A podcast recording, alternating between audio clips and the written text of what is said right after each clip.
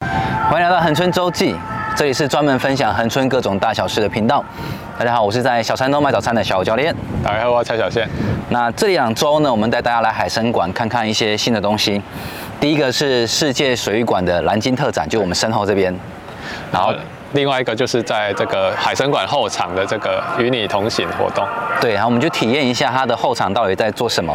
然后比较特别的是这个后场这个体验呢、啊其实大家看完以后想要来去体验一下的话，都是可以预约的。对对你可以到网络上啊，跟他现场都可以预约。对然后这个活动呢叫做与你同行。对不过它是需要费用的，它不对对像这个蓝鲸，蓝鲸是不用钱，但是与你同行它这个活动是需要一些费用。但是非常值得啦。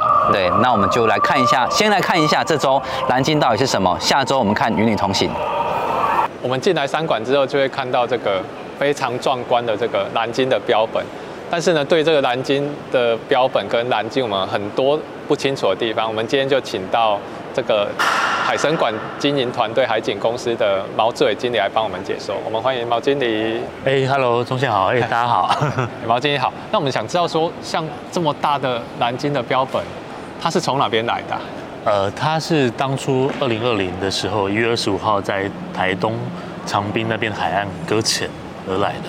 对，那经过就是三年多呃时间的处理，然后到现在就是在十二月十五号在海参馆正式展出。那像蓝鲸，我们可以看到它有这样一个标本，然后这边还有一个标本，所以蓝鲸天生是有两个头 嘛？哦没没有，呃，现在上面这个悬吊在上面的这个骨骼标本上面的头骨是复制品，那它真实的原件是我们旁哦边看到这一也个。就是说我们进来要看真的，我们要看看真的干嘛？看假 的头，所以我们先看真的头，对不是对是是那我们就请毛进来跟我们介绍一下这个蓝鲸的头骨哦。好好，那这个头骨啊，它的长大概在四点三公尺左右。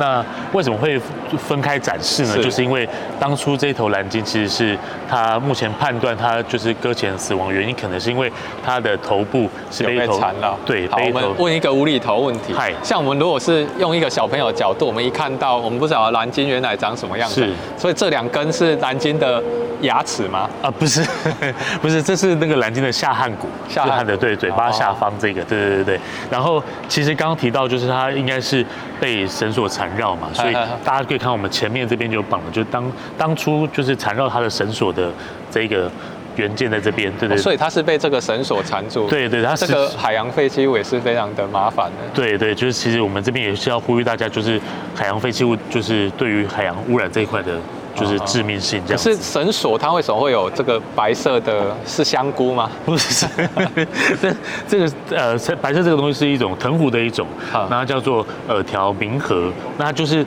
因为上面看看到上面缠绕了很多嘛，是所以其实代表它这个绳索在绑在它身上，其实已经很久的一段时间那是了很。惨所以这个绳索当初对它造成的伤害，大概是它还留在这个骨骼上面吗？我们在骨骼上面可以看到当初对它的伤害。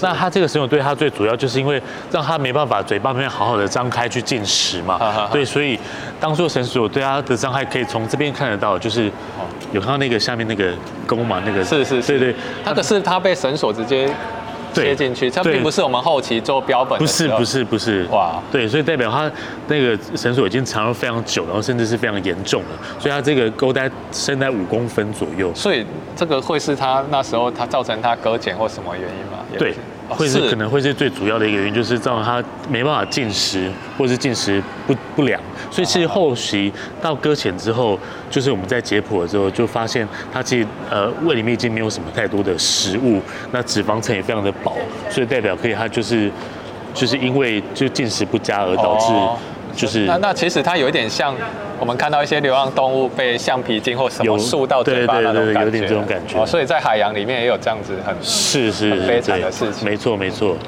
然后另外我们也看到有一些细碎的骨头，它大概是什么样的一个构造？呃，这个是它的骨盆骨，那骨盆骨因为蓝鲸是哺乳类嘛，是对，所以它的骨盆其实已经退化成一个非常就是小的一个骨头了。那因为它其实已经碎裂，所以它原件是放在这边，就是一个碎裂骨盆骨好好好。但我们一旦也有做复制的骨盆骨在上方好好，是有看到掉了两根那个小好小好的好，对对对啊所以对，是是这退样子化的。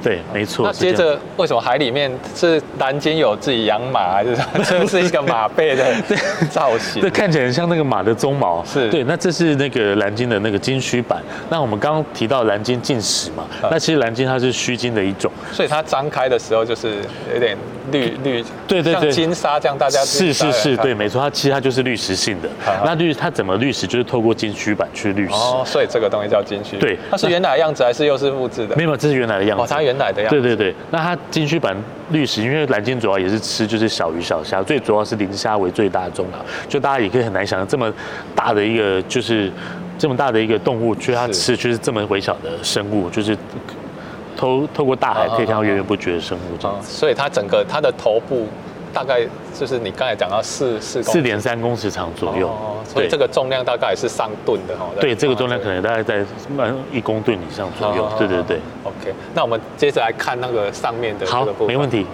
好我们看参观完底下这个蓝鲸的头骨之后啊，我们就上来二楼来看看更壮观的一个是蓝鲸的角度。这个角度大家推荐大家一定要上来看是。但是上来之后，我们也想要知道更多蓝鲸的这个前世今生。是那我们还是请毛巾来跟我们解说。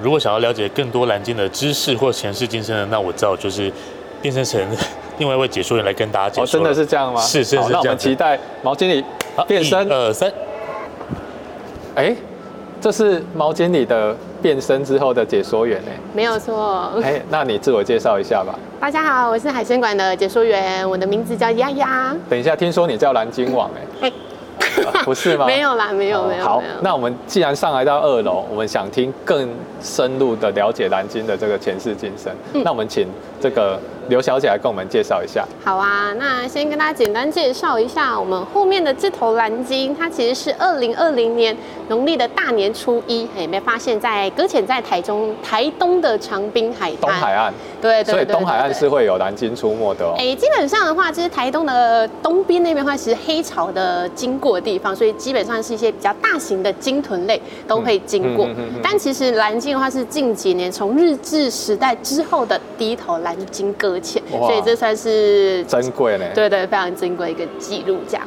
呵呵呵呵呵，对，但非常可惜，他那时候被发现的当下，他已经死亡了。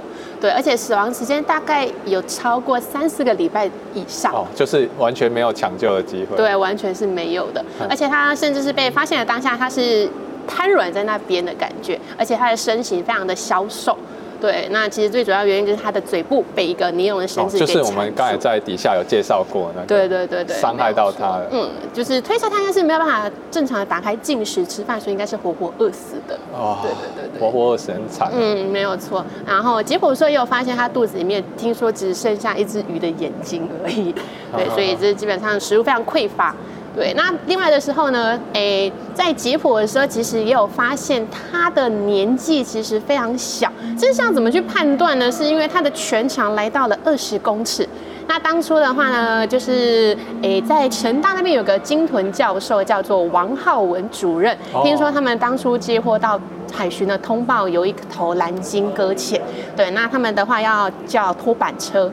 对，而且蓝鲸太长了，对它很嗯所以它没有办法。它多长？大概二十公尺。所以是用那个超级大那种拖对对板车对呢，但那种拖板车还不能够塞下它，所以它的尾部是要先截断。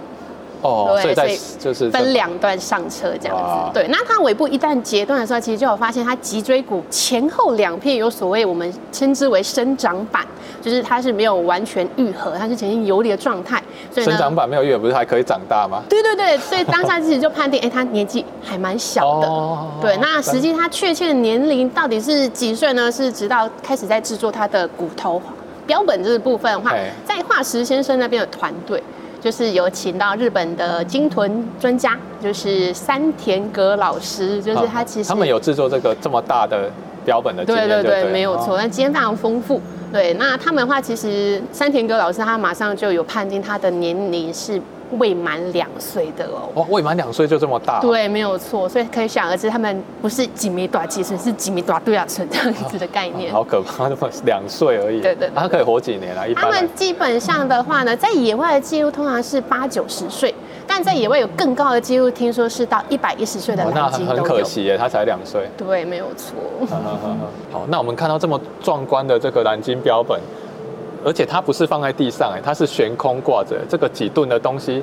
那时候海参馆的是用什么样的技术把它放到这个半空中的啊、诶、我们当初的话是委托给像是坏血先生那边的团队，那他们那时候呢叫进来的机械其实蛮小台的，只有两台，一台是蜘蛛车，一台的话是那个升降车。对，那之前也有人会质疑过，为什么不要叫大台的机械进对啊，来一呢次？翅膀。对，因为毕竟那么大的骨骼嘛，对不对？哈，但是大家要考量一下我们现场的问题，就是我们现场的门在一楼的展区是比较小一点点的。所以它是组合好吊上去，它是在上面哎一一个部位一个部位把它。他们是先把铁件先送进来，然后他们的身体的骨骼构件也是分批给他送进来之后，在现场组装上去。所以是在空中组装，哎、没有在楼下好一然楼后先一组装个好，一个吊上去。对对对，再吊上好去。然后我们也想知道说，奇怪为什么它的嘴巴是闭的，然后下面展示的是打开的？哎，好问题，这其实是有一点点设计用意的。就是画质团队那边的先生的话，其实是特别的主张。